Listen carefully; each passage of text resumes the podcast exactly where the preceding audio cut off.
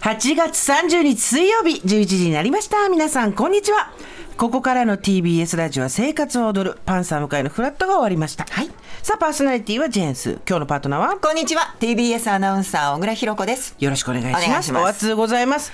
ね本当外に出ると確実に秋の光、兆しなのよ。いやあのねすーちゃん6時前起きてみて、ん風が気持ちいいよそれトイレに行く時間だよ。わおで、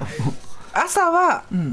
もうそうだし、夕方もそうだし、日は完全に秋なんですけど、まあ、気温は高いから、全然騙されるなって感じ、まだ。湿度も意外とあるしそう日ね陰が少し涼しく感じたりする若干錯覚だからあれまだ全然熱中症気をつけてみんないやだって32.7だよもうだってプロデューサーの刈谷さんがさっきもうむ虫の息で夏を生きていくのが大変ですっ本当てにだから本当にあの32.7って普通に10年20年前まで20年前までだったら真夏日ですからねそうもう子供だったらヤッホープールだぐらいの勢いよねそれがもうなんか私たちあちょっと今日涼しいねぐらいになっちゃってますから、ね気をつけてください、赤坂本当に天気あなたのところはいかがですかはいさあリスナーの皆さんに大切なお知らせございますそうなんです。10月から、まあ、正確にはこの番組ですと、10月2日の月曜日から、はい生活は踊るの放送時間が1時間延長となりまして、午前11時、この時間から午後2時までのお付き合いとなります。よろしくおよろ願いいしくお願たいししま。ますす。 10月からです。そそうしなんてです今日も食べて美味しい、作って美味しいお弁当フェスティバル開催中でございます。すーちゃん、早速お弁当食べてんね。そうなの。今日私さちょっと遅れたのはさ、実はこの、なんちゃってサムゲタンを作ってたからな の。それで遅れたそうの。あのあすあの冷凍したご飯があるでしょ、はいでそこに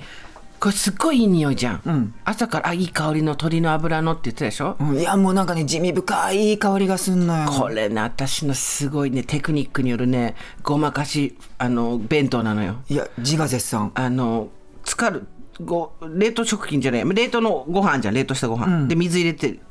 あのあれじゃん鶏肉入れるじゃんもう鶏肉は冷凍の鶏肉、コンビニとかあのスーパーに売ってるコチコチのまんまの、ここコチコチのままのもも肉あんじゃん、はああ生れえ、生のコチコチのやつをじゃあお鍋よお鍋お鍋に入れて火かけるじゃん、でそこにこの間秋田で買ってきた比内地鶏油っていうの入れてるよ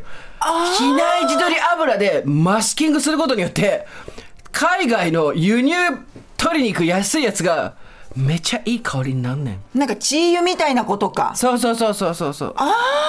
比内地鶏ソースみたいのを入れて天才マスキングしたんじゃん鶏を牛に牛脂で野菜炒め作るような感じだそうそうそうそれでチューブのネギあネギじゃないやあの生姜全部入れてきて一回バッと火通してひその後それあのあれなんていうんだっけもうスーププじゃほとんどないじゃんそうあのね 早弁しちゃった食べ過食べぎだたよら美味しいんだよ打ち合わせ一言も喋んないわそうけだずっよと食べてた よメールいただいております、はいラジオネームシャロンさん中央区49歳女性の方、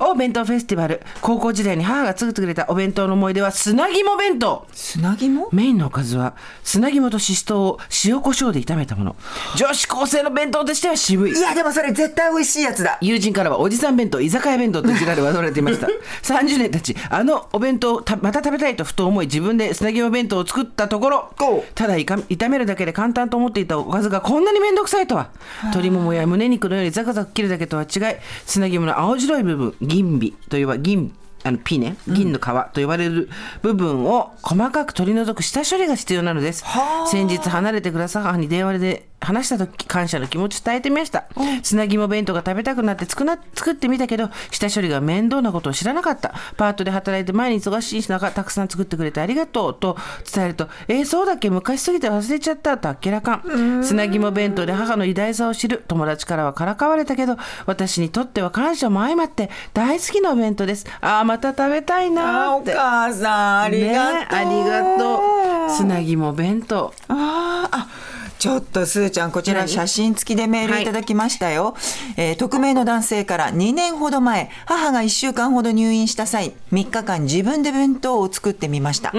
もともと料理は好きなんで作ってみたいと思っていたんですが実際作ってみると作る分量が難しく、かっこ少ない量のおかずを作ることがなかったのでそうだよねうん初日はちょっと失敗2日日目3日目はそこそこうまくいきましたとちょっと見てよ、うん、あ綺麗ですねお上手お上手で確かに、